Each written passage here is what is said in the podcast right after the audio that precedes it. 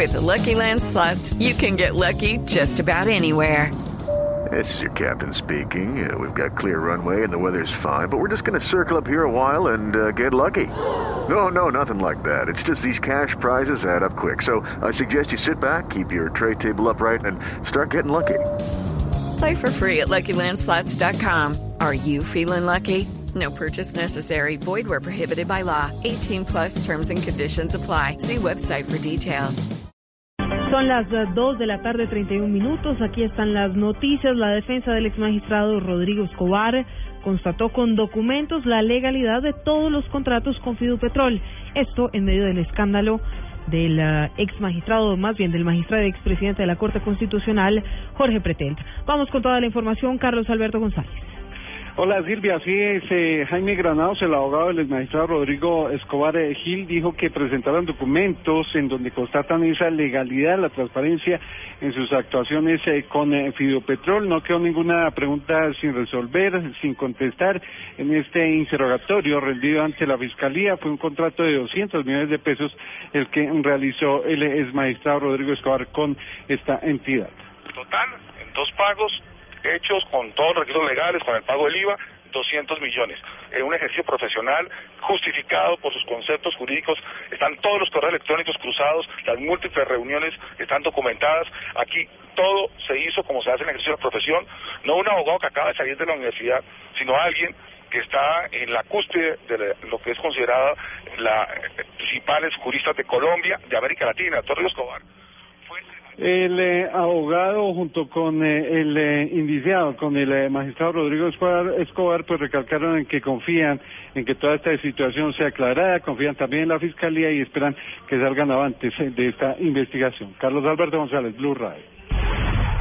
233. El Frente Amplio por la Paz será veedor para que las fuerzas militares cumplan con la orden de suspender durante 30 días los bombardeos a los campamentos de la guerrilla de las FARC. Natalia Gardia la congresista Ángela María Robledo, integrante del Frente Amplio por la Paz, aseguró que de ahora en adelante el movimiento no solo verificará el cese al fuego unilateral declarado por las FARC, sino que también que se cumpla con la orden del presidente Juan Manuel Santos de detener los bombardeos a los campamentos de las FARC. También vamos a empezar a hacer seguimiento a la decisión eh, del presidente Santos. No bombardeos. ¿Es verdad o no que, que, no hay bombardeos? Ayer nos dijeron en Arauca que en zonas como eh, Panamá eh, puede estarse produciendo eh, bombardeos por parte del ejército. Eso hay que verificarlo, pero fueron denuncias de eh, los pobladores del terreno. Robledo aseguró además que tendrán especial vigilancia en las regiones de Cauca, Huila y el sur de Bolívar. Natalia Gardea, al Blue Radio. Seguimos con las noticias. A las 2 de la tarde, 34 minutos, las autoridades realizaron un gran golpe en contra del contrabando en la frontera con Venezuela. Esto en la zona de La Guajira. María Camila Díaz. Con el apoyo de 300 hombres de la Policía Fiscal y Aduanera, en un operativo que duró siete días, se logró la incautación de 17 toneladas de perecederos y más de 23 mil galones de gasolina de contrabando. Todo esto evaluado en más de 1.600 millones de pesos. Estos operativos se realizaron en la frontera con Venezuela, en diferentes municipios del departamento de La Guajira, entre ellos Maicao, Uribia, Albania y Riohacha, en donde se capturaron también a dos venezolanos y tres colombianos, todos con doble nacionalidad. Al respecto, el general Gustavo Moreno, director de la Policía Fiscal y Aduanera. Igualmente la inmovilización de 19 vehículos, casi la mayoría de ellos venezolanos. Se capturaron siete personas, entre ellos cuatro venezolanos y tres colombianos. Se incautaron tres armas de fuego y se realizaron cuatro registros de allanamiento en diferentes partes del departamento. La mercancía aprendida iba a ser distribuida en ciudades como Río Hacha, Medellín, Cali y Bogotá. María Camila Díaz, Blue Radio. Y la policía investiga hasta ahora un grave accidente de tránsito que involucró a un menor de edad, Daniela Morales. Silvia, buenas tardes. Los hechos ocurrieron en la carrera 114 con calle 151, donde una camioneta arrolló a un menor que ha sido identificado como Gabriel Esteban Patarroyo, de nueve años, quien recibió ya primeros auxilios por parte de bomberos oficiales y fue atendido en una ambulancia de la Secretaría de Salud, trasladado inmediatamente a un centro asistencial con heridas graves en su cuerpo. Lo que hace en este momento la policía de tránsito en el lugar es investigar si eh, la persona que maneja esta camioneta conducía a exceso de velocidad. Daniela Morales, Blue Radio. En Cartagena, la Corte Interamericana de Derechos Humanos se reunirá para juzgar casos de violaciones en varios países del continente. Claudia Villarreal. Efectivamente, en su periodo número 52 de sesiones extraordinarias que se cumplirá en Cartagena en el mes de abril, la Corte Interamericana de Derechos Humanitarios analizará denuncias presentadas por la población civil en torno a situaciones ocurridas durante la dictadura del general Augusto Pinochet en Chile. El presidente del organismo internacional, Humberto Sierra Porto, manifestó que en detalle se tomarán decisiones sobre actos de gobierno que en varios países han afectado los derechos de poblaciones vulnerables. El tema del derecho a la salud y el derecho de la niñez, el caso de un menor que fue por eh, actuaciones del Estado, se alega que el Estado es responsable porque se realizó una transfusión y degeneró una infección de VIH. Sierra Porto manifestó que Colombia debe trasladar a la justicia ordinaria los casos de violación de derechos humanos cometidos por militares. Desde Barranquilla, Claudia Villarreal, Blue Radio.